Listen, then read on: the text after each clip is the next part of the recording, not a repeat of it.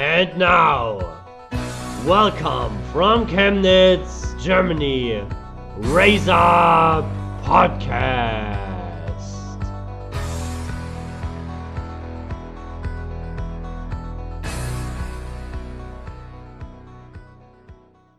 Hallo und herzlich willkommen zum Raise Up Podcast. Hier ist der hübscheste Host im deutschen Podcast-Geschäft. Ähm, hier ist äh, der Tobi. Moin, moin. Moin, äh, ne, der Tobi. Ach so, wir stellen uns heute gegenseitig im anderen äh, Ich. Also auf jeden Fall ist hier der dann der zweithübscheste Host im deutschen Podcast-Business, der Dominik. Vielen, vielen Dank. Ja, äh, das kann ich natürlich nur zurückgeben. Habe ich ja schon. Ähm, wie geht's dir, hübscher Tobi? Mir geht's sehr gut. Ich war heute äh, sehr sportlich wieder aktiv und war äh, das erste Mal auf den Leipziger Freiplätzen unterwegs und habe in meiner Position als 3x3 Disziplintrainer äh, gescoutet quasi und äh, habe zusätzlich äh, die letzten zwei Tage immer abends äh, viel an meiner Präsentation gearbeitet, äh, wo wir ja am Donnerstag, wo ich jetzt noch mal kurz an unsere Hörer, die da Interesse haben, sich noch beim BVS anzumelden, äh, weil am Donnerstagabend 18 Uhr machen wir eine Zoom-Konferenz, äh, der Christian Meixner und ich, und stellen noch mal ein bisschen das ganze 3x3-Thema vor und was wir uns für Ideen so äh, überlegt haben, um gerade jetzt die Leute die die ganze Saison nicht in der Halle sein konnten und in der Halle trainieren und spielen konnten, rauszulocken und auf die Freiplätze zu bekommen, in äh, welcher Form auch immer. Gut, und dann mache ich weiter in alter Podcast-Manier und sage, es geht mir auch gut. Ähm, beantworte wieder meine eigene Frage. Äh, ich freue mich sehr. Ähm, ihr denkt, zumindest unsere Beziehung hat sich wieder aufgefrischt. Wir brauchen keinen dritten Berater mehr. Allerdings wird dieser dritte Berater uns dann zwischendrin zugeschaltet sein, weil wir schon wissen, dass wir das eine halbe Stunde miteinander nicht, nicht länger als eine halbe Stunde miteinander aushalten. Ähm, dieser junge Mann ist der Kapitän ähm, ja, der zweiten oder der zweiterfolgreichsten Basketballmannschaft äh, Sachsens, würde ich jetzt mal ganz frech sagen, ähm, nämlich von den Dresden Titans. Georg Vogtmann wird uns dann zugeschaltet sein. Darauf freuen wir uns sehr, aber jetzt erstmal ein kurzer Ausblick, was wir heute machen. Ähm, wir wollen so ein bisschen zurückschauen in die vergangene Woche, was ist passiert, was im Basketball Deutschland ähm, und äh, in Basketball Europa passiert ist. Dann gucken wir natürlich speziell wieder auf die Niners-Spiele, die unter der Woche wieder stattgefunden haben. Dann schalten wir rüber nach Dresden ähm, zu Georg Vogtmann, ähm, haben dort ein kleines Interview mit ihm. Dann kommt eine kleine Diskussionsrunde, wo ihr natürlich herzlich eingeladen seid, nach der Folge uns die äh, eure Meinung zu schreiben. Ähm, wird darüber gehen, wie denn, mit welchem Maß denn in Corona gemessen wird, vor allen Dingen im Basketball. Und dann kommen unsere Zitate und dann war es das schon. Ähm, heute eine kurze und knackige Folge. Wir nehmen heute das erste Mal am Dienstagabend auf. Das heißt, es wird eine kleine Aufgabe für mich, heute noch den Podcast rauszubringen. Ähm, deswegen beeilen wir uns quasi, um dem Producer nicht so viel Druck zu verschaffen und schauen mal kurz zurück. Ähm, nämlich, was die letzten Wochen äh, oder die letzte Woche so passiert ist. Ähm, erstmal, Tobi, hast du letzte Woche irgendwie Basketball geschaut? Äh, außer Euroleague äh, glaube ich nicht. Nee, also mir ist äh, zu Ohren gekommen, weil ich da auch sehr vernetzt bin, dass unter der Woche BBL lief. Aber äh, für mich war das sehr unerwartet, weil ich immer noch so im alten Rhythmus lebe und BBL-Spiele sind immer am Wochenende. Äh, deswegen habe ich da nicht viel verfolgt und lass mich da gerne von dir updaten.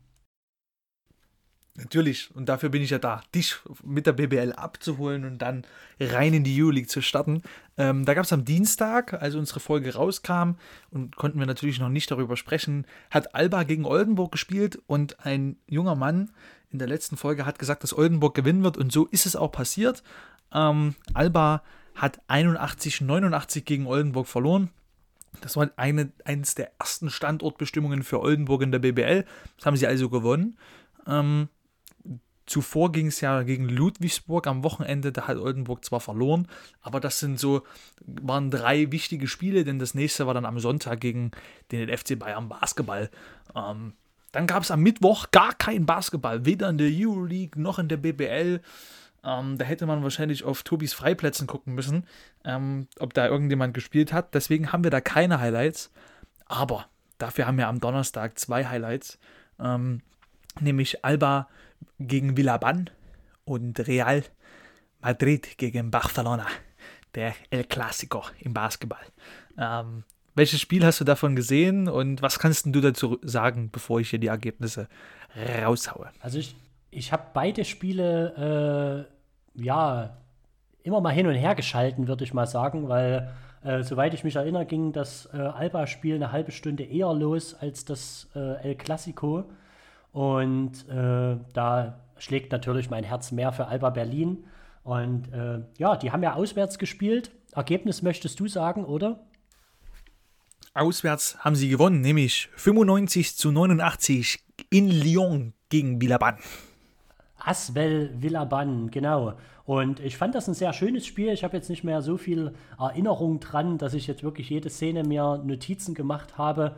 Aber es war auf jeden Fall ja, ein, ein schönes Spiel, wo, wo Alba wieder Kampfgeist gezeigt hat, wo auch ein, ein Peyton Siva, der wirklich ein, ein Top-Spieler ist, der wieder lange verletzt war, 21 Punkte gemacht hat und äh, die Mannschaft getragen hat. Äh, da kam auch oft immer dieses Highlight, weil er das Spiel ja schon entschieden hatte im Hinspiel. Da hat er das, das Spiel mit einem Game Winner äh, entschieden. Ähm, ja, zusätzlich fand ich auch wieder Simone Fontecchio ein sehr guter Auftritt, weil ich mag den irgendwie. Der ist ein kräftiger Flügelspieler, der kann auch unterm Korb mal aufposten. Und äh, ja, war ein rundum gutes Spiel von Alba Berlin. Auswärts gewinnen ist immer wichtig. Trotz, dass Alba Berlin sicherlich keine Chance mehr hat, äh, die Playoffs zu erreichen. Aber gegen ein Team, was äh, quasi noch die Playoff erreichen will, äh, ja, war das ein wichtiger Sieg. Genau. Und ein wichtiger Sieg war es auch für Barcelona. Ähm, nämlich 81 zu 76. Da hatte Tobi gesagt, dass ähm, das Spiel mit einem Punkt entschieden wird. Dem war nicht so. Wie gesagt, fünf Punkte Sieg für die ähm, ja, Katalanen, sagt man immer. Und dann hat er natürlich Tobi auch noch in seiner Wetter-Vorhersage gesagt, dass Berlin in der Euroleague gewinnt. Das haben sie auch getan. Deswegen hat sich das so an dem Tag so ein bisschen ausgeglichen. Und dann gab es am Freitag das nächste Euroleague-Spiel einer deutschen Mannschaft, ähm, nämlich das Spiel der, des FC Bayern Basketballs gegen Baskonia. Ähm, in, dem, in der Halle, was dir ja so, die dir ja so gut gefällt. Ähm, hast du das Spiel geschaut? Und wenn ja, was hast du so für Eindrücke gehabt? Es war ja dann doch relativ deutlich zwischendrin. Ähm, ja, erzähl ja. mal. Also ich habe das Spiel definitiv geschaut und ja, das Parkett äh, ist sehr schön. Ich finde das immer noch sehr schön. Das hat auch äh, der Kommentator, ich glaube es war Michael Körner, äh, herausgefiltert, dass das was Spezielles ist. Und ähm, ja, wie du schon angedeutet hast, also die Bayern, die haben irgendwie äh, speziell im dritten Viertel äh, das Spiel aus der Hand gegeben. Die erste Halbzeit war noch recht ausgeglichen äh, und dann aber im dritten Viertel einfach nicht reingekommen. Und dann im vierten Viertel hat sich das so ein bisschen äh, reingezogen und irgendwie dann erst so Mitte des vierten Viertels angefangen, äh, wieder strukturellen Basketball zu spielen. Äh, und deswegen haben sie verloren. Und ja, Baskonia ist aber trotzdem ein Team, was sehr tief ist und äh, auch so ein Spieler wie Rokas Gitreitis, der ehemalige Alba Berliner, äh, 15 Punkte gemacht, wieder ein paar schöne Dreier eingeschnipst. Und äh, was genauso Michael Körner gesagt hat, wer auch ein Spieler ist, vielleicht für nächstes Jahr für die Bayern, äh, ist der Point Guard von Baskonia, Pierre Henry, der für mich auch immer einen sehr schönen Spielstil hat und wie aufmerksame Hörer ja wissen, bin ich so ein äh, Liebhaber von Fast First, First Point Guards. Und deswegen, ja, hat der mir auf der Seite von Baskonia echt gut gefallen. Äh, der hat neun Punkte gemacht, zehn Assists verteilt äh, und ja, hat das Spiel für seine Mannschaft gewonnen. Gut. Ähm, ja, das Spiel habe ich leider nicht angeschaut, deswegen bin ich immer wieder froh, dass du mich aus der U-League abholst. Ähm, da fange ich an, dich wieder abzuholen, was die BBL angeht, nämlich Fechter. Fechter hat gegen Ulm gewonnen, ganz überraschend, 92, 77, relativ klar sogar. Ähm, das war die große Überraschung am Samstagnachmittag. Und dann am Sonntag gab es das Kurzzeit-Live-Spiel von Magenta Sport, ähm, der FC Bayern Basketball gegen Oldenburg. Ähm, das ging 108 zu 102 aus. Das war ein relativ knappes Spiel. Ähm, wie ich es vorhin schon erwähnt hatte, Oldenburg hatte drei wichtige Spiele in Folge gegen Ludwigsburg. Das hatten sie verloren. Gegen Alba hatten sie gewonnen. Und dann haben sie gegen die Bayern wieder verloren. Das ist aber trotzdem ganz interessant gewesen, ähm, wie das so abgeht. Ähm, ganz interessant auch noch der Fakt, dass Kreilsheim gegen Ludwigsburg gewonnen hat und Ludwigsburg erst die zweite Niederlage eingefahren hat in dieser Woche. Ähm, deswegen, ja, Kreilsheim, glaube ich, das große Up-and-Down-Team, wenn man das so ein bisschen sagen kann. Ähm, und zu einem kleinen Tief ähm, werden wir auch jetzt kommen, denn wir reden über die Niners. Die haben diese Woche zwei Spiele gehabt, äh, beziehungsweise am Sonntag ihr erstes gegen Ludwigsburg. Ähm, da würde ich gleich mal ganz frech anfangen und ganz kurz sagen, was ich so mitgenommen habe aus dem Spiel. Natürlich haben mit Freunden Isaiah Mike, Niklas Wimberg, ähm, Virgil Matthews und verletzte, verletzterweise Philipp Stanic ähm, wichtige Spieler gefehlt. Ähm, das war sehr, sehr bitter. Dazu kommt noch, dass man 22 Turnover gemacht hat, äh, nur 20% Dreierquote hatte. Ähm, 16 zugelassene Offensivrebounds, obwohl man eigentlich eine große Mannschaft stellen konnte mit dem neuen Center, den man da unterm Korb hat. Ähm, ja, war ein Spiel, wo man froh sein konnte, dass sich keiner verletzt hat. Ähm, ja, und das Schönste, was ich aus diesem Spiel mitgenommen habe, war, dass ein ehemaliger Mitspieler von mir ähm, jetzt BBL, äh, der jüngste BBL-Scorer der Geschichte ist, ähm, nämlich Brandon Gregory. Ähm, ja, ich kann ihn selber, ich habe selber mit ihm zusammengespielt, war ganz cool ähm, und habe mich da sehr gefreut. Ähm, erstens, dass er gespielt hat und dass er dann auch noch einen frechen Floater genommen hat, hat mich umso mehr gefreut, dass er dann auch noch reingegangen ist. Sensationell. Ähm, und da die ganz kecke und freche Frage: Wie hast du das Spiel gesehen? Hast du es gesehen? Ähm, ja, was ist denn deine Meinung zu dem Spiel? Ähm, ja, wir hatten ja wirklich an dem Abend auch schon kurz kommuniziert und ich bin etwas später in das Spiel eingestiegen, äh, hatte erst Mitte des ersten Viertels dazugeschalten und äh, mich auch ehrlich gesagt die Tage vorher nicht so informiert äh, und war etwas geschockt, äh, wer da alles fehlte und musste mich da erstmal äh, durch meinen Bruder und meine Schwägerin äh, erstmal informieren lassen, warum die Spieler eben zu Hause sind und nicht mitgefahren sind. Ähm, positiv fand ich auf jeden Fall den Einstand von äh, Jonathan Williams. Der hat ein paar gute Szenen gemacht und hat ja auch viele Rebounds geholt. Äh, und sonst, wie du schon angedeutet hast, äh, haben eben junge Spieler, auch der äh, Leon Hoppe, Einsatzzeit gekriegt. Der hatte für mich ein bisschen einen, ja, ein bisschen aufgeregten Eindruck gemacht in manchen Szenen, offensiv zumindest. Und in der Defensive hat er zwar gut dagegen gehalten und hat immer gut, also in den meisten Fällen gut vor seinem Mann gestanden, aber äh, ich fand es genauso, äh, dass der Brandon seine ersten Punkte gemacht hat und er war so ein Hustler und hat so ein bisschen gerade auf dieser Point Guard Position in der Defense schön Gas gegeben und trotz dieser dezimierten Mannschaft beim Tabellenführer anzutreten, war speziell die erste Halbzeit top. Also ich fand wirklich, da haben sie sich gut geschlagen und äh, ja, fand ich echt gut. Am Ende wurde es natürlich deutlich und Ludwigsburg hat sein, äh, ja, seine große, seine Leistung abgerufen. Am Ende ja, wie du schon, hattest du es gesagt, das Ergebnis? Das Ergebnis hatte ich gesagt, ähm, 96 zu 60, also 36 Punkte, ähm, womit wir beide dann auch in unserer Beta-Vorhersage recht hatten. Ich habe gesagt über 20, du hast gesagt über 30. Ähm, am Ende stimmt beides, leider Gottes. Äh, ja, es ist ein, ist ein Spiel, was man, denke ich, schnell ähm, abhaken kann. Und auch mit Haken dran ähm, hat die freie Presse das nächste Spiel kommentiert, denn ich bin jetzt Besitzer ähm, des freie Presse-Abonnements. Ähm, Shoutout an die. Äh, genau, und ich habe ähm, mir dort halt mal den Kommentar zum Spiel durchgelesen und da stand halt auch Haken dran ähm, für das Spiel gegen Braunschweig jetzt am letzten Sonntag. Ähm, ich weiß, du hast die erste Halbzeit geschaut, ich die zweite. Deswegen ergänzen die uns wie immer stark. Ähm, ja, erzähl du mal, wie du das Spiel gesehen hast und ob du wirklich sagen kannst, Haken dran oder ob du da ein bisschen tiefer gehen würdest. Na, es waren ja wieder fast alle Spieler dabei, außer Joe Lawson hat ja gefehlt. Und äh, ja, die erste Halbzeit also die Niners sind gut reingekommen, aber dann irgendwie, Ah, ich weiß auch nicht so. Das erste Viertel, wenn ich gerade jetzt nochmal aufrufe, ging 24 zu 19 für Braunschweig au aus. Am Ende haben sie, glaube ich, ja, ich glaube, das letzte Viertel nur gewonnen. Aber ich weiß auch nicht. Also mir hat zum Beispiel Gavin Schilling gut gefallen auf Braunschweiger Seite und da war nicht so wirklich was dagegen zu setzen. Und es war wieder so ein Spiel, wo der Gegner alles trifft und Chemnitz eben nichts. Und deswegen, ja, ich weiß jetzt gar nicht, die Quote war Dreierquote bei 40 Prozent. Äh, Feldwurfquote bei 44 Prozent ist wirklich ja, unterirdisch, würde ich mal sagen. Äh, Turnover auch wieder 22. Ja, es war, es hätte nicht so deutlich ausgehen müssen, meine, meiner Meinung nach. Aber auf der einen Seite hat man, es waren ja wirklich so die zwei Teams, die, die am meisten mit dieser Corona-Zeit äh, zu kämpfen hatten und mehrfach in Quarantäne waren.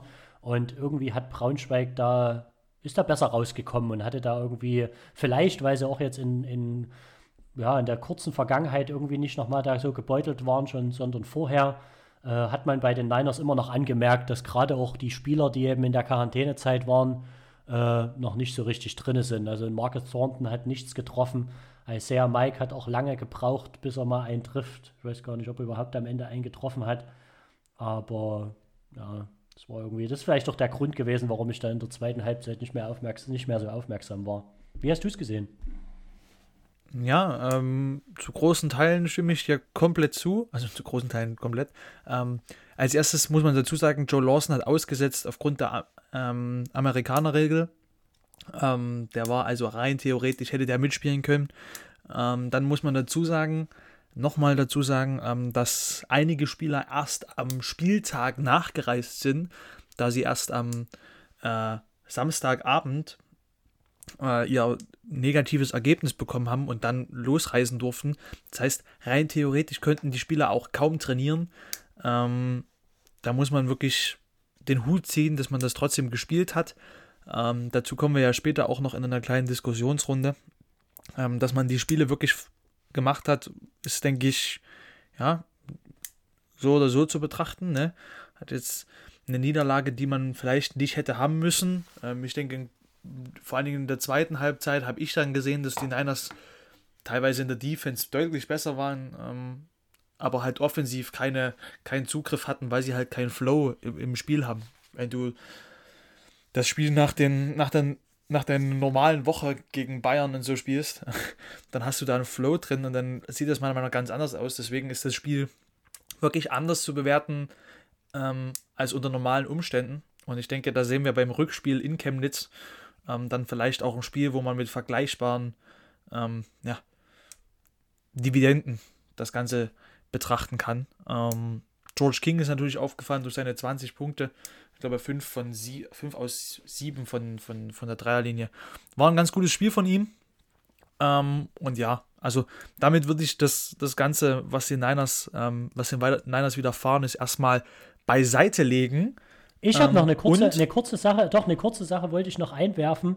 Äh, ich war sehr verblüfft, weil ich äh, sehr schön fand, wie der Social Media Kanal der Niners äh, äh gepflegt wurde, speziell bei dieser Auswärtsfahrt und dass George King und auch, glaube ich, der, äh, der Athletiktrainer, ich komme gerade nicht auf seinen Namen, äh, sehr große Künste am Klavier haben. Also das finde ich wirklich eine, eine schöne Sache. Und die zweite Sache, die ich noch einwerfen wollte, der Dominik hat mir zwar im Vorhinein gesagt, ich soll nicht so viel zwischen rein quatschen und noch äh, Ideen reinbringen, aber was ich auch immer so als Detail finde, wir haben jetzt im Team, haben wir jetzt drei Joes. Einen wirklichen Joe, einen Jonathan und einen Jonas. Fand ich ganz cool. so, und ja ich sag dazu, äh, doch, ich sag doch ein was dazu, um mich zu verteidigen hier. Ähm, Tobi ist nämlich immer der, der sagt, wir müssen das mehr skripten, wir müssen das mehr skripten. Und dann ähm, ist jetzt, jetzt ist der er, er der, der da reinquatscht, obwohl ich alles geskriptet habe. Aber darüber wollen wir nicht lange reden, denn wir haben es 20.01 Uhr und wir haben einen Gesprächspartner auf 20 Uhr gelegt. Und deswegen würde ich jetzt mal probieren, ähm, den Georg anzurufen. Ähm, mit der Hoffnung, dass das alles gut funktioniert hier, wieder technisch und taktisch ähm, und didaktisch und wie wir es alle machen.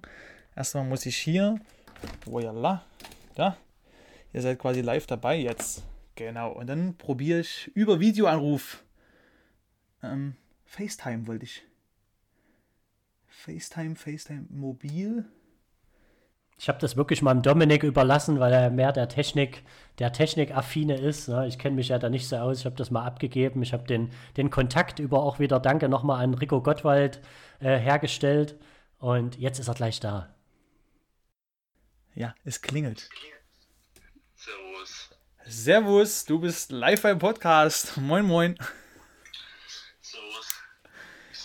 Ja, wichtigste Frage erstmal. Ähm, wie geht's denn dir? Mir geht's äh, blendend. Also, ich hatte jetzt äh, kleine Verletzungsprobleme die letzten Wochen. Ähm, hab mir vor drei Wochen das Außenband gerissen.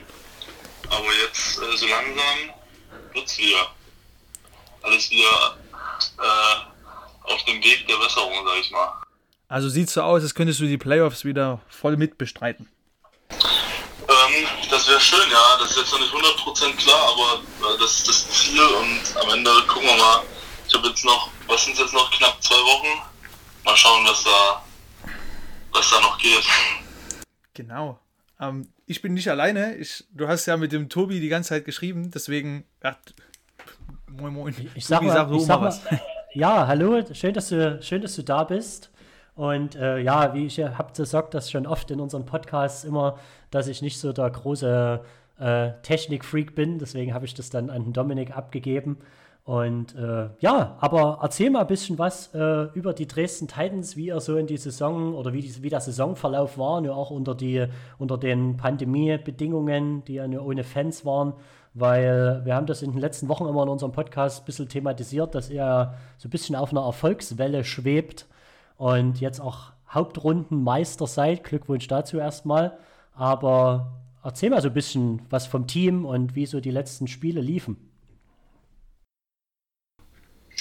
Äh, ja, danke erstmal. Danke auch äh, nochmal für die Einladung. Also ich freue mich sehr, dass ich äh, hier mitmachen darf. Ähm, ja, du, du hast schon gesagt, wir, wir sind Hauptrundenmeister geworden.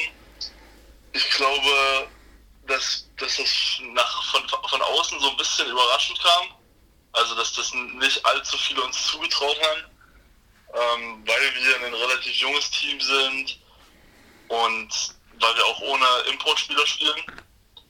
Ähm, aber ich glaube, dass es äh, sich jetzt letzten, letzten Endes ausgezahlt hat. Also, äh, wenn man so sieht, wer bei uns scored und wie ausgeglichen unser Team ist, also das macht schon Spaß zuzugucken. Und ich hatte jetzt in den letzten Wochen äh, gezwungenermaßen das Vergnügen zuzugucken und ich muss ehrlich sagen, dass es von, von außen nochmal was ganz anderes ist als zu spielen und das macht wirklich riesen Spaß, den Jungs zuzugucken und äh, den Basketball, den wir spielen. Ähm, ja, also es, wie gesagt, es, es macht auf dem Feld Spaß, es macht Spaß anzugucken. Ähm, ich glaube, dass, dass wir mit der Hauptrunde sehr zufrieden sein können und dass wir aber auch große Pläne jetzt für die Playoffs haben. Da, da wollen wir natürlich so weit kommen wie möglich. Und ähm, ja, mal gucken. Also ich bin ja schon zuversichtlich, dass wir da noch ein, zwei Spiele gewinnen können. Ja, du hast gerade die Playoffs angesprochen. Ähm, ich habe jetzt heute mal versucht, äh, in diesem Wirrwarr von dem Bracket durchzuschauen. Habt ihr, schaut ihr schon so ein bisschen, gegen wen ihr spielt, oder konzentriert ihr euch erstmal noch auf das Spiel jetzt am Wochenende? Also wir konzentrieren uns natürlich erstmal auf das Spiel am Wochenende. Na klar, Ähm, na klar.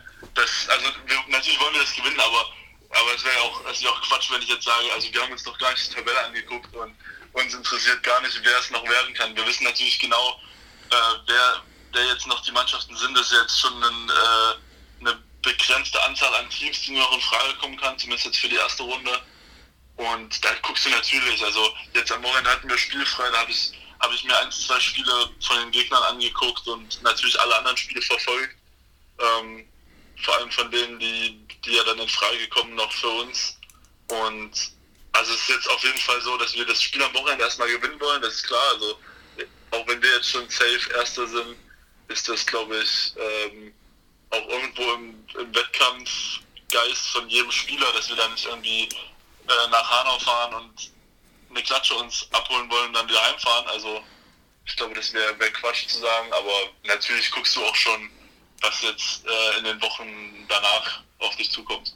Ja, das sind nämlich derzeit, ähm, laut, wenn ich die Tabelle richtig lesen kann, werden eure Gegner äh, die Düsseldorfer, Ulm und Iserlohn. Äh, sieht, so sieht es bis jetzt aus. Es ist ja ähm, für die Zuhörer da draußen, ähm, wird es in Gruppen ausgespielt. Ähm, da werden verschiedene Gruppen zusammengesetzt äh, und dann genau geht es nochmal in eine weitere Gruppe und dann versucht man das Halbfinale auszuspielen und dann hoffentlich auch ähm, unter allen Corona-Bedingungen, dass das trotzdem funktioniert. Ähm, ja, wie, wie hast denn du die Saison, jetzt, ihr wart ja, glaube ich, auch in Quarantäne, wie hast denn du die Saison so auch mit Quarantänephasen ohne Zuschauer und so, wie hast denn du das so erlebt? Du bist es ja auch durch Chemnitz ein bisschen anders gefunden. Ja, also ich, ich glaube erstmal, dass ich, ähm, dass ich das jetzt natürlich nicht nur durch Chemnitz, sondern auch von allen anderen Vereinen anders gewohnt bin. Also ähm, ich war eigentlich immer in, in Vereinen, die eine sehr gut gefüllte Halle hatten, ob das jetzt in Jena war, äh, Würzburg war sehr gut, äh, Paderborn hatte eine, eine stabile Fanbase, Chemnitz natürlich äh, geistesgestört und, ähm, und jetzt auch Dresden. Also wenn du siehst, was wir letztes Jahr an Fans und an, vor allem auch an Stimmung in der Halle hatten, das ist für die Pro B schon wirklich ein Ausrufezeichen. Und ich glaube, ich kann für jeden Spieler jetzt bei uns im Team und aber auch, ich glaube, für, für jeden Sportler überhaupt sprechen, dass es einfach viel weniger Spaß macht ohne Zuschauer. Also das hat halt immer so ein bisschen diesen, diesen Testspiel-Flair. Und das ist halt, am Ende ist es das gleiche Spiel, was wir spielen, ja, da, da ändert sich nichts dran, aber es ist trotzdem komplett anders und äh, ja, das macht natürlich, macht so eine Saison natürlich ein bisschen ein bisschen schwieriger insgesamt. Und dann, du hast es schon angesprochen, äh, Corona kam natürlich auch noch dazu und ähm, da die Quarantäne, äh, die wir Anfang Dezember hatten, ähm, ja, das ist halt so ein bisschen, das bringt dich ein bisschen aus dem Tritt. Für uns war es vielleicht irgendwie auch gar nicht so schlecht, weil, weil wir den Break, den es eigentlich nicht geben sollte dieses Jahr, weil es war ja gedacht, dass durchgespielt wird, die komplette Saison, den hatten wir dann doch. Das heißt, wir haben irgendwo eine, eine Winterpause gehabt, ungewollt, aber wir haben sie gekriegt. Und dafür hatten wir jetzt am Ende ein bisschen das, äh, das Programm war ein bisschen tougher. Aber ich glaube, dass wir jetzt am Ende das extrem gut gemacht haben mit den drei Spielen äh, in der Woche jeweils. Also da, da hat man schon gesehen, dass, dass das vielleicht auch ein Vorteil ist, wenn du, wenn du jung bist, wenn du, wenn es dir nichts ausmacht, dass du alle drei Tage spielst. Und ja, also insgesamt war, war die Saison, die Hauptrunde bis jetzt natürlich sehr erfolgreich, muss, muss man sagen. Und, und wie gesagt, das Spielen an sich macht Spaß mit den Jungs und mit dem Team und in dem System. Aber ohne Fans ist, ähm, fehlt schon e-, enorm viel und ja, so ein bisschen, so ein bisschen den Spaß hat es dann, hat es von der Seite so ein bisschen genommen. Ähm, was mich auch interessieren würde mal, wäre, die, also du, du, hattest ja schon angesprochen, ihr spielt ohne Importspieler. Und wir hatten das Thema schon, wo wir vor ein paar Wochen und den Rico, äh, euren Geschäftsführer, im, im Podcast hatten, darüber geredet, dass das ja eine bewusste Entscheidung war und äh, gerade jetzt in der Phase und auch in dein, an deinen anderen Stationen, wo du vorher warst, waren ja immer äh, ausländische Spieler, meistens englischsprachige Spieler oder Englisch ist ja so ein bisschen die äh, ja, Basketballsprache. Ist das trotzdem ein komisches Gefühl oder ist das so, ihr habt ja auch einen deutschen Trainer, ihr habt also nur deutsche Spieler, dass man da wirklich so, klar kann da auch sicherlich viel mehr äh, Mannschaftsgefüge entstehen, aber so, also ich finde es immer cool, wenn man dann Leute im Team hat, die eben auch aus einer anderen Kultur kommen und ein bisschen einen anderen Vibe noch mit reinbringen. Aber wie sind da so deine, deine Erfahrungen? Ist ja sicherlich auch das erste Mal, dass du jetzt so in einem Team spielst, wo, wo kein Ausländer ist, sage ich mal, oder kein englischsprachiger Spieler oder Trainer. Ja, genau, also es ist tatsächlich so, es, äh, schön, dass du es gerade sagst, es ist mir, ist mir so noch gar nicht äh, bewusst geworden, dass es dieses Jahr wirklich das erste Jahr ist, wo ich ähm, jetzt mal den Jugendbereich ausgenommen, ähm, wo ich in einem Team spiele, das keinen kein Importspieler hat und das ist natürlich was anderes. Also ähm, erstmals offensichtlich, es wird Deutsch gesprochen. So, ansonsten, selbst, selbst letztes Jahr da hatten wir nur Eric Palm, also einen einen Amerikaner, da muss sofort Englisch gesprochen werden. Und das ist auch kein, ist auch kein Problem. Also ich sag mal, dieses, dieses Trainingsenglisch äh, ist ja sowieso nochmal anderes Englisch. Ähm, aber ist schon ein bisschen, am Anfang ist es ein bisschen ungewohnt gewesen, dass alles auf Deutsch gemacht wird. Und ähm, das ist, das ist was, was, was auffällig ist. Und es ist natürlich auch, wie du sagst, du hast, ähm, du hast nicht so diese andere Kultur mit drin und vor allem auch mit den, mit den Amerikanern ist, ist immer so ein bisschen witzig, wenn du dich mit denen unterhältst, so was, was bei denen so gang und gäbe ist und das ist schon teilweise auch so ein bisschen von, von der deutschen Lebensweise abweicht. Aber ja, also ich muss, muss sagen, dieses Jahr und wir haben ja bis auf den bis auf Eric haben wir eigentlich das fast das gleiche Team behalten. Wir haben äh, Aaron noch dazu bekommen ähm, und ansonsten haben wir eigentlich den Großteil des Teams haben wir, haben wir beisammen gelassen. Und das, das ist schon, ist schon ein anderes Gefühl als, äh, als wenn du jedes Jahr irgendwie eine große Fluktuation drin hast und so. Also es ist schon, ist schon geil, dass, dass wir in dem Team zusammenbleiben. Du, du siehst es auf dem Spielfeld, dass, dass wir viel, viel kürzere Anlaufzeit hatten und ähm, nicht den anderen erst so richtig kennenlernen mussten und du merkst es auch neben dem Feld. Also äh, jeder weiß so ein bisschen, wie er den anderen nehmen muss und das ist nicht so diese Kennenlernzeit. Und ich glaube, das ist schon auch ein großer Vorteil von uns dieses Jahr gewesen. Ja, sehr cool. Du hast gerade angesprochen, Aaron Kaiser. Auch mit Arne Wendler sind es insgesamt drei ehemalige Niners-Spieler. Beobachtet ihr zu dritt oder beobachtet ihr allgemein so ein bisschen, was da gerade bei den Niners in der BBL abläuft? Oder interessiert euch nur die Pro B? Nee, wir, wir gucken natürlich auch immer, immer auf die, auf die Niners. Ähm, ich versuche eigentlich die, die Spiele mir auch anzugucken, wenn ich Zeit habe. Die spielen ja zurzeit gefühlt äh, immer drei Spiele in fünf Tagen und dann zwei Monate frei. Also so, so, so, kommt mir das ein bisschen vor. Ähm, aber ich, ich versuche natürlich so viele Spiele wie möglich zu, zu gucken.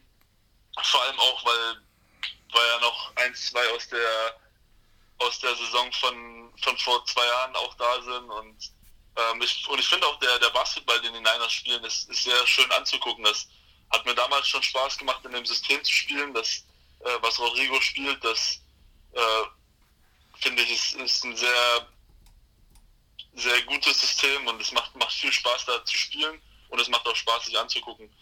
Und jetzt am Wochenende das Spiel habe ich gesehen, das war ja nicht so äh, ist ja nicht so gut gelaufen für die Niners, aber das war natürlich für mich ein schönes Spiel, weil ich äh, Jonas, äh, Malte, Virtual gesehen habe, aber auch auf der anderen Seite äh, Lukas.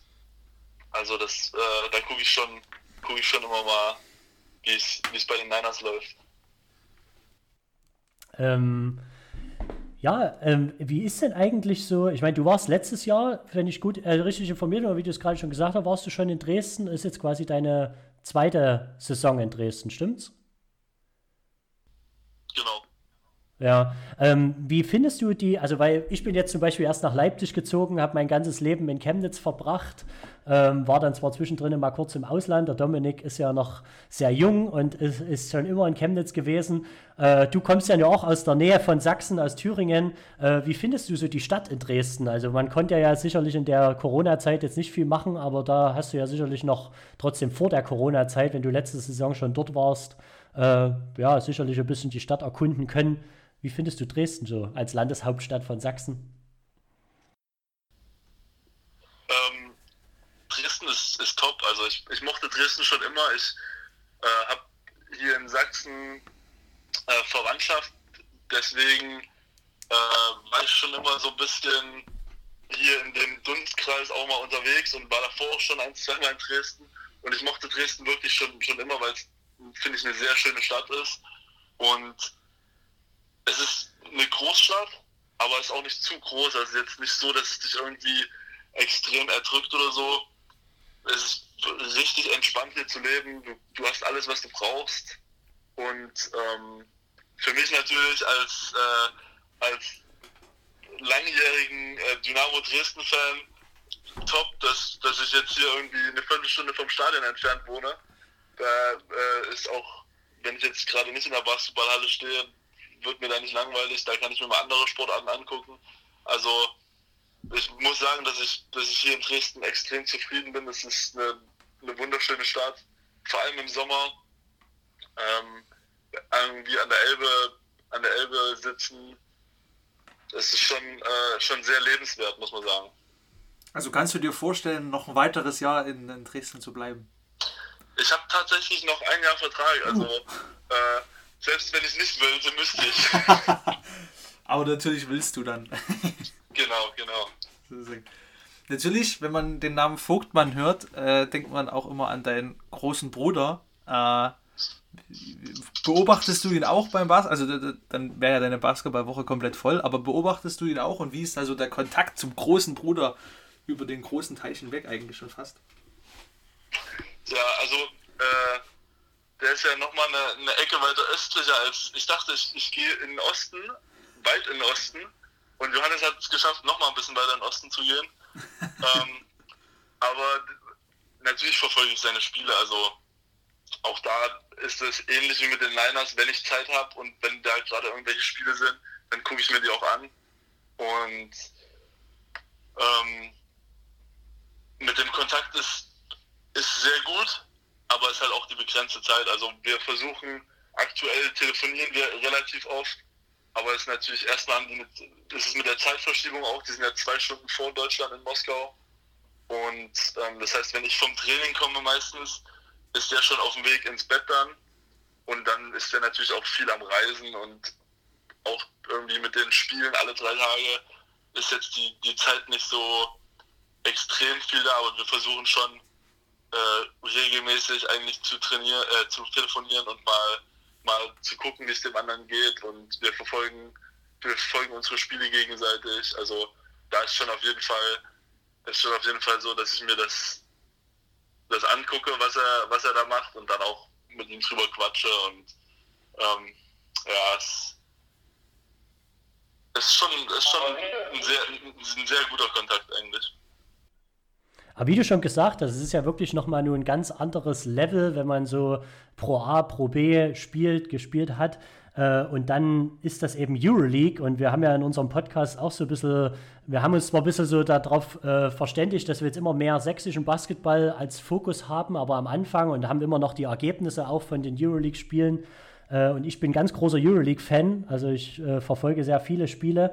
Und ZSK Moskau ist ja nun wirklich eine, ein, ein Powerhouse, sage ich mal, im, im äh, europäischen Basketball. Und trotzdem läuft es dieses Jahr ja irgendwie nicht so gut. Ähm, trotzdem hat ja dein Bruder irgendwie so ein bisschen davon, äh, na, wie soll ich denn sagen, profitiert, dass äh, Milutinov verletzt ist, jetzt auch bis zum Ende der Saison. Und er ist ja immer mehr, also immer besser in, ins Spiel gekommen und hat jetzt auch äh, sogar in dieser äh, VTB-Liga äh, ein sehr gutes Spiel gegen Kimki noch gemacht. Ähm, aber auf der anderen Seite, was mich eben auch immer interessiert, dort sind ja mittlerweile schon Fans in der Halle. Und äh, was, was berichtet denn da dein Bruder drüber, ob das komisch ist? Weil die reisen ja auch in, in äh, sag ich mal, nach Deutschland oder nach Spanien, wo keine Fans sind, äh, diesen, diesen, diese Mischung zu haben. Also ich stelle mir das irgendwie komplett strange vor.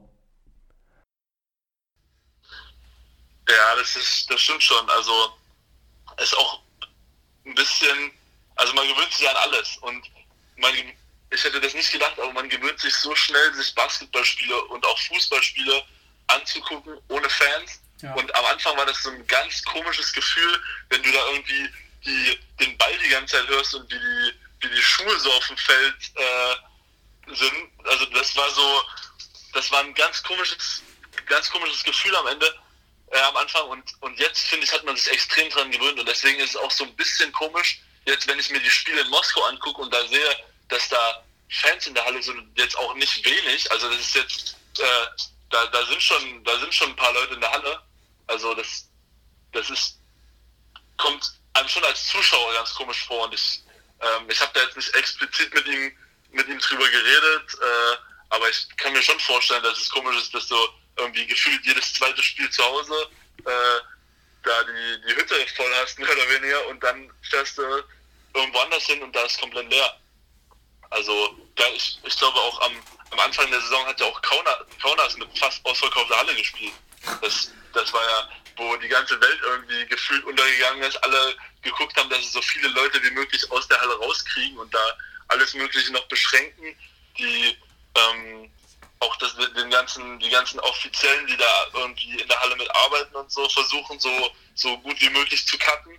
Und dann kommt irgendwie da ein Team und, und spielt mit voller Halle. Das ist jetzt nicht, auch, auch nicht unbedingt zielbringend, würde ich sagen. Aber ich glaube, ja, ich glaube, das ist schon, wie gesagt, ich habe nicht explizit mit ihm drüber geredet, aber ich kann mir schon vorstellen, dass es ein bisschen komisch ist. Ähm, ja, das ist eigentlich schon eine sehr gute, gute Überleitung, ähm, denn Rodrigo, du kennst ihn ja auch mittlerweile sehr gut, oder du kann, kann, kennst ihn, ja. Ähm, der hat jetzt nach dem Spiel gegen Ludwigsburg ja relativ eindringlich in der Presse gesagt, ähm, dass er findet, dass, also so ungefähr, äh, dass er findet, dass mit zweierlei Maß gemessen wird ähm, im Basketball, äh, was, was Corona und Quarantäneregeln und so angehen. Ähm, wie siehst du das? Ihr wart ja selber in Quarantäne. Ähm, hast du das Gefühl, dass so ein bisschen die eine Mannschaft ein bisschen eher raus darf oder nur ein Spieler in Quarantäne muss? Oder wie siehst du es auch sportartenübergreifend, weil ja auch die Fußballer, ähm, wenn da ein Corona-Fall ist, darf der Rest weitermachen und beim Basketball, da geht immer die komplette Mannschaft. Wie siehst du das? Boah, ich glaube, das ist eine sehr, eine sehr komplexe Frage. Also ich glaube, ähm, ich glaube, dass es schon Unterschiede gibt, aber das ist ja offensichtlich so, dass es, dass die Teams in verschiedenen Städten sind. Und das ist ja so das Ding, dass jede, jede Stadt hat eine andere äh, Herangehensweise an die Geschichten und am Ende bist du immer auf das örtliche Gesundheitsamt angewiesen und ähm, deswegen ist das, glaube ich, so unterschiedlich. Also ich glaube, das ist nicht das Problem jetzt, dass im Basketball das unterschiedlich ist, sondern dass es insgesamt unterschiedlich ist.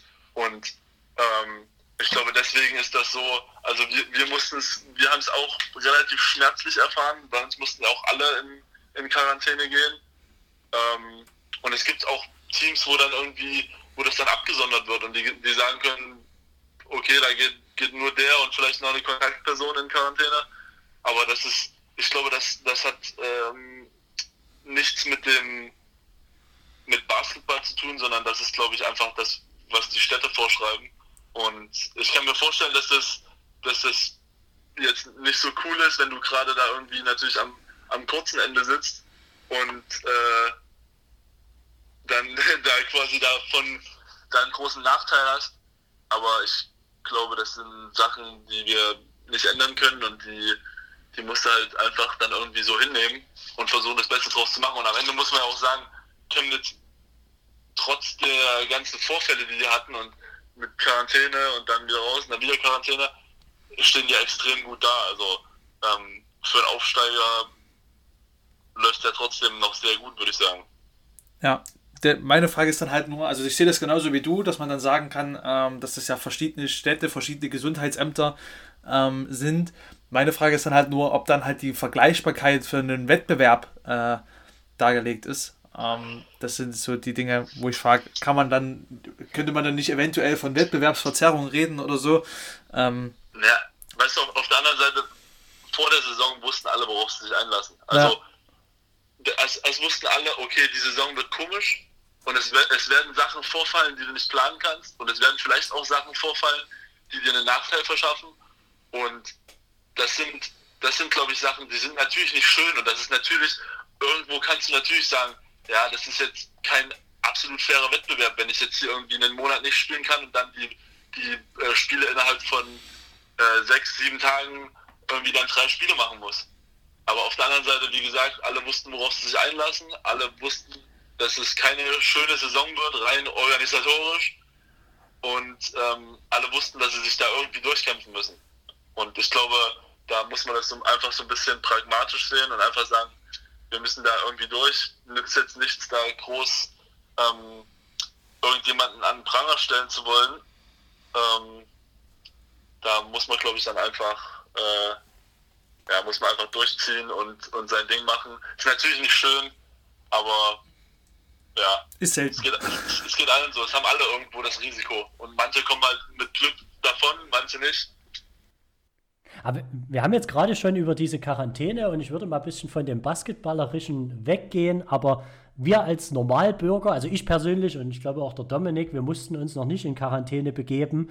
Äh, aber wie ist denn das so als, okay, aber wir mussten uns so als, als Profispieler, wie ist denn das so, wie ist denn da so der Tagesablauf? Weil ich kriege da immer viel bloß über die Social-Media-Kanäle äh, mit, dass man eben da mit Athletiktrainer über Zoom äh, äh, Konferenzen trainiert. Aber wie ist denn allgemein so? Ich kann mir das irgendwie null vorstellen, also in den Supermarkt gehen, Essen einkaufen, äh, so, so, wie ist denn da so der Tagesablauf in so einer Quarantäne, in so einer Phase?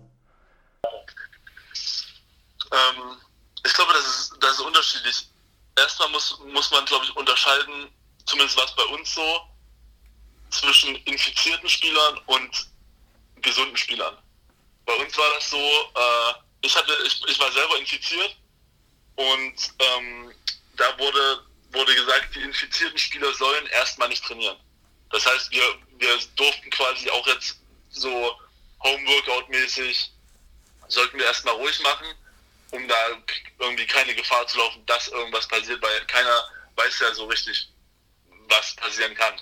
So. Und das war also bei meiner, bei meiner Situation war es quasi so, ich habe nicht trainiert erstmal, die erste Woche gar nicht. Und ja, ich habe trotzdem versucht, irgendwie einen Tagesablauf da beizubehalten. Und mir ist das ganz gut gelungen, weil ich natürlich nebenbei noch studiere. Das heißt, ich konnte ein bisschen was für mein Studium machen. Und also ich, ich habe schon immer versucht, dann irgendwie relativ früh aufzustehen, Frühstück, dann was für die Uni zu machen. Also, dass du einigermaßen geregelt unterwegs bist. Ähm, ich glaube, es ist nicht gut, wenn du da irgendwie nach zwei Wochen aus der Quarantäne rauskommst und äh, irgendwie 20 Stunden am Tag im Bett lagst, da, da ist, dir, ist dir nicht so viel geholfen. Das ist weder äh, mental noch körperlich ist das, glaube ich, dann ein bisschen, äh, ein bisschen schlecht, wenn es dann wieder losgeht. Aber ich glaube, bei uns war es so, dass dann die anderen Spieler, die nicht infiziert waren, die haben äh, bisschen Equipment nach Hause bekommen, die konnten trainieren. Und ja, du hast angesprochen, einkaufen ist natürlich auch äh, nicht drin gewesen. Und bei uns war es wirklich, da, da haben sich alle, alle, die vom Verein nicht in Quarantäne waren, haben sich extrem drum gekümmert. Rico ist für uns einkaufen gegangen. Also das war schon, das war schon extrem gut gemacht und da wurde sich schon gekümmert, dass es da nichts fehlt. Und ähm, auch dann beim quasi Wiedereinstieg ins Training wurde auf Nummer sicher gegangen. Das heißt, alle Spieler, die das infiziert waren, haben einen Belastungs-EKG gemacht. Also das ist schon auf einem, auf einem hohen Level gewesen und auch wirklich auf Nummer sicher gegangen, dass alles wieder gut ist mit dem Körper und dass die, dass die Jungs, die das, äh, die Corona hatten, wirklich wieder bei 100 Prozent sind ähm, und da wieder voll einsteigen können. Ja, gut. Ähm, dann bleibt mir erstmal äh, nur zu danken, dass du dir die Zeit genommen hast. Ähm, Gerne. Baldige Genesung mit deinem Außenband. Ähm, und viel Erfolg natürlich in den Playoffs, dass ihr aufsteigt, wünschen wir euch. äh, ja, schau, schauen wir mal. Schau, schau, schauen wir mal. Da haben wir auch nicht mehr von Rico erfahren. Der hat auch nur so, schauen wir mal gesagt. genau. Und dann vielen Dank, dass du die Zeit genommen hast und vielleicht hören wir oder sehen uns nochmal. Genau. Ich bedanke mich auch. Ciao, ciao. Danke. Ciao, ciao. Ciao. So, das war's. Ähm, echt extrem cooles Interview, fand ich. Ähm, extrem cool, was er so erzählt hat, dass er infiziert Sehr cooles war. Interview. Ähm, dass er, dass er, was er so ähm, ja, von sich gegeben hat. Ähm, und dann bleibt uns nichts weiter mehr übrig, als unsere guten alten Zitate rauszuhauen. Tobi, hast du wieder was vorbereitet für uns? Also ich hatte mir eigentlich die ganze Woche wirklich Gedanken drüber gemacht und äh, was ich für ein Zitat und bin meine Zitate durchgegangen und welches passt und so. Und erst kurz vor unserer Folge hast du mich da auf eine geile Idee gebracht. Äh, ich habe es dir im Pre-Talk schon erzählt, ein Zitat, was mich irgendwie ein bisschen, äh, ja, speziell letzte Woche, äh, am Wochenende dann schon wieder nicht mehr, aber so am Donnerstag, Freitag letzte Woche beschäftigt hatte. Ähm, weil es hat damit zu tun, ich hole mal ein bisschen mehr aus, kurz bevor ich das Zitat sage, dass ich eben manchmal ein bisschen zu optimistisch bin. Also ich bin ein Optimist, äh, der sehr, naja, manchmal vielleicht ein bisschen zu sehr denkt. Manches wird wieder so, wie es auch jetzt in dieser Co Corona-Zeit, dass man irgendwie im, im Sommer wieder Streetball-Turniere, 3x3-Turniere spielen kann und so weiter. Und äh, ich hatte letzte Woche da äh, ein interessantes Gespräch, ich will jetzt den Namen nicht nennen, äh, aber der eher ein bisschen ein Pessimist ist und eher ein bisschen, ja, immer negativ denkt und nicht so äh, offen für neue Projekte ist, beziehungsweise erst offen für neue Projekte wird, wenn, wenn man wirklich fundierte äh, Ergebnisse liefert. So, und, und, und der, diese Person ist trotzdem ein sehr äh, cooler Typ und hat aber hat mir dann eine Nachricht geschickt auf meine äh, eigentliche Geburtstagsnachricht an ihn, dass er ein bisschen mehr Optimismus in sein Leben bringen soll oder mehr Optimismus für zukünftige Projekte zulassen soll, äh, war dann ein Spruch, Optimismus ist nur ein Mangel an Informationen. Und ich habe das dann mal ein bisschen recherchiert. Er, hab, hat extra dahinter geschrieben noch den Namen von dem äh, Typen, der das gesagt hat. Und das ist irgendwie ein ehemaliger, ein, also der Name ist Heiner Müller. Äh, und Heiner Müller ist ein äh, deutscher, ja, ich will nicht sagen, also er wird im, im, bei Google als Dramatiker dahingestellt und ist ein Philosoph und äh, ja, hat aber eben zu DDR-Zeiten gelebt und ist äh, 1995 schon gestorben. Und äh, da war für mich alles klar. Also ein Zitat, was von jemandem ist, der auch in der DDR gelebt hat und irgendwie ja von heutigem Fortschritt, sage ich jetzt mal auch so, was wir in den letzten 20, 30 Jahren vielleicht erlebt haben, nicht viel mitbekommen hat. Äh, ja, finde ich dann ein Zitat, was man zwar gut ist, was sicherlich auch manchmal passt, äh, aber ja, ich mich, konnte mich damit nicht identifizieren und es hat mich eher so ein bisschen äh, auf die Palme gebracht. Ja. Also manchmal muss ich aber ehrlich sagen, dein Optimismus ist manchmal wirklich ein Drama. nee. Alles gut. Also ich muss ehrlich sagen, ich sehe das ähm, wie der Heinrich Müller. Also dass es ein Deutscher ist, war mir klar, weil Heinrich Müller, das, das, das ging nicht anders. Nee, Heiner, ähm, Heiner Müller. He Heiner Hein, Müller. Heiner Müller ja. ist natürlich noch, ja. noch, noch krasser. Noch, noch, verrückterer ähm, Name. Nee. Ja. Noch, noch deutscher, wenn man das so sagen kann. Ähm, ja, also bleibt mir nichts anderes übrig, als zu dem Spruch zu sagen, sehe ich genauso. Ähm, ich kann ja auch eine kurze Story zu, zu, zu meinem Optimismus bringen. Ähm, mein Optimismus hat sich am, an diesem Wochenende auch ein bisschen verabschiedet, ähm, weil mir da sehr hart äh, ja, gezeigt wurde, wie das echte Leben dann ist. Erst was versprochen ähm, und dann tatsächlich das nicht gehalten.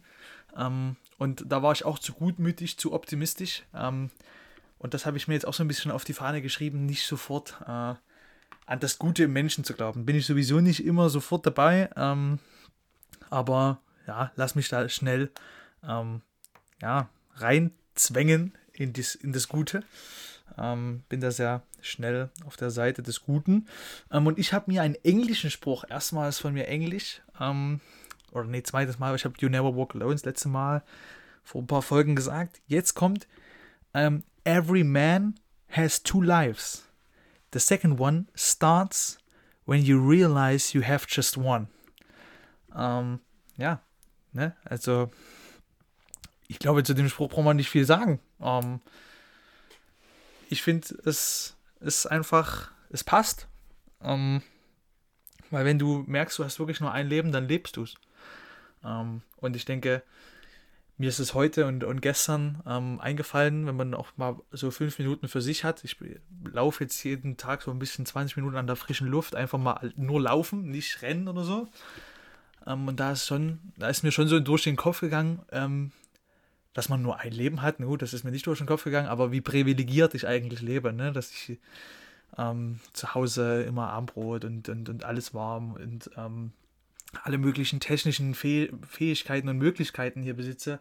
Wenn ich mir alleine und mein Setup jetzt hier anschaue, ich habe ein Tablet hier stehen, ich habe ein Telefon, ich habe ein Mikrofon, ich habe ein Headset auf, noch ein Headset, ein anderes Headset auf dem Ohr, ähm, dann mein Laptop hier stehen, zwei Lampen, die mich ausleuchten. Also ähm, alleine das zeigt, wie privilegiert ähm, ich, Schrägstrich wir hier leben und ähm, das, das sollte man ausnutzen und das Leben leben, wie es ist ähm, und nicht und da habe ich vorhin noch einen anderen Spruch gele gelesen, ähm, dass man nicht, äh, ja, oder träume nicht dein Leben, sondern lebe deinen Traum. Ne? Also mach das, was du, was du willst, weil du hast nur die eine Chance. Und ähm, das ist so eine kleine Nachricht an euch, kleiner Reminder an mich und ähm, ja.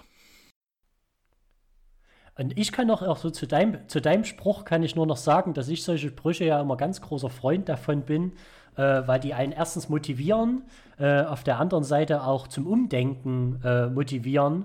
Und äh, ja, da habe ich eigentlich nur noch dazu zu sagen, dass ich mal vor einigen Jahren äh, war mal so eine, äh, wie nennt man das, ein Poetry Slam, der ging viral durchs Internet und sowas, ähm, wo irgendwie ein Lied zitiert wurde oder ein Ausschnitt aus einem Lied und wo man wirklich nicht, äh, ja, wo man wirklich jetzt schon realisieren soll und nicht erst, wenn man kurz vor seinem Ende des Lebens ist, äh, dass man dann sagt, hätte ich doch mal das und das gemacht und hätte ich doch mal das und hätte ich mal das ausprobiert und so, weil dann ist es wirklich zu spät. Und dass man jetzt schon überlegt, nicht immer volles Risiko zu gehen, aber trotzdem mal ein bisschen Risiko eingehen und auch mal was erleben und das Abenteuer suchen, immer noch mit äh, Köpfchen an alle Sachen rangehen, auf jeden Fall. Das will ich niemanden äh, unterst also nie, niemanden raten, dass er einen Kopf ausschalten soll und einfach blau, äh, ins Blaue äh, ja, rennen soll.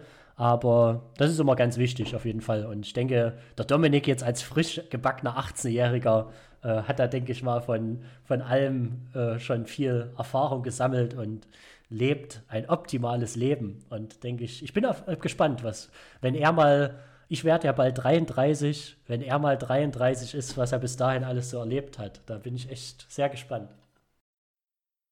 Ich auch. Ähm, und mit den Worten No Risk, No Fun ähm, möchte ich mich dann hier ähm, vom, von der 31. Folge insgesamt vom Racer Podcast verabschieden. Es war mir wieder eine große Ehre mit dir, Tobi, aber noch eine größere Ehre mit Georg Vogtmann ähm, wieder.